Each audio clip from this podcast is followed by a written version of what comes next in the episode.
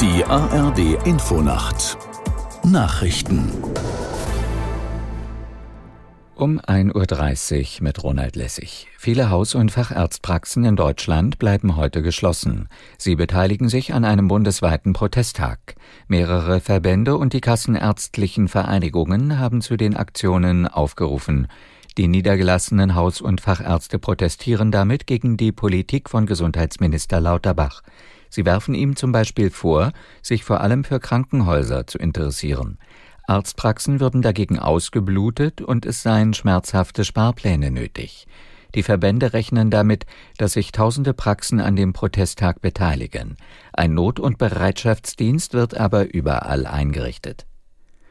Zwei Wochen vor der Parlamentswahl hat es in Polen wieder Massenproteste gegen die rechtsnationalistische Regierung gegeben. In Warschau gingen nach Angaben der Stadt etwa eine Million Menschen auf die Straße. Aus der Nachrichtenredaktion Marei Beermann. Viele der Teilnehmer schwenkten polnische und EU-Fahnen und wandten sich gegen die regierende nationalkonservative PiS-Partei. Aufgerufen zu der Protestaktion hatte die liberal-konservative Bürgerkoalition von Oppositionsführer Tusk. Er sagte bei der Demonstration, diese Kraft könne durch nichts mehr aufgehalten werden. Der sogenannte Marsch der Millionen Herzen sei ein Zeichen für die Wiedergeburt Polens. Auch das Linksbündnis Lewica unterstützte die Demonstration.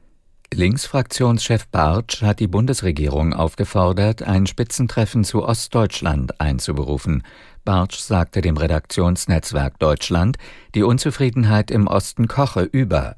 Die Bundesregierung müsse deshalb eine spürbare Wende ihrer Politik hinlegen. Ansonsten drohe ein politisches Desaster bei den Landtagswahlen im Osten im kommenden Jahr. Bartsch fordert eine konsequente Anti-Inflationspolitik.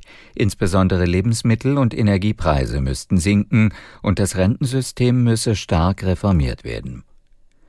Von heute an werden die diesjährigen Nobelpreisträger bekannt gegeben. Wer die Auszeichnungen erhält, das ist vorab stets ein Geheimnis. Aus Stockholm Julia Weschenbach. Los geht es mit den Auszeichnungen in Medizin, Physik und Chemie. Am Donnerstag und Freitag folgt die Bekanntgabe der Preisträger in den Kategorien Literatur und Frieden. Die Nobelpreise gehen auf den Dynamiterfinder und Preisstifter Alfred Nobel zurück. In diesem Jahr sind sie mit jeweils 11 Millionen schwedischen Kronen dotiert, umgerechnet knapp 950.000 Euro. Die Preisträger werden jedes Jahr im Oktober bekannt gegeben und bei einer Preisverleihung an Nobels Todestag, dem 10. Dezember, geehrt. Das Wetter in Deutschland. Tagsüber viel Sonne, an den Küsten und in Schleswig-Holstein auch Wolken bei 23 bis 28 Grad.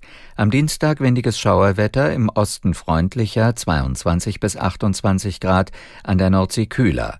Am Mittwoch Sonne, Wolken und fast überall trocken bei 17 bis 19 Grad. Das waren die Nachrichten.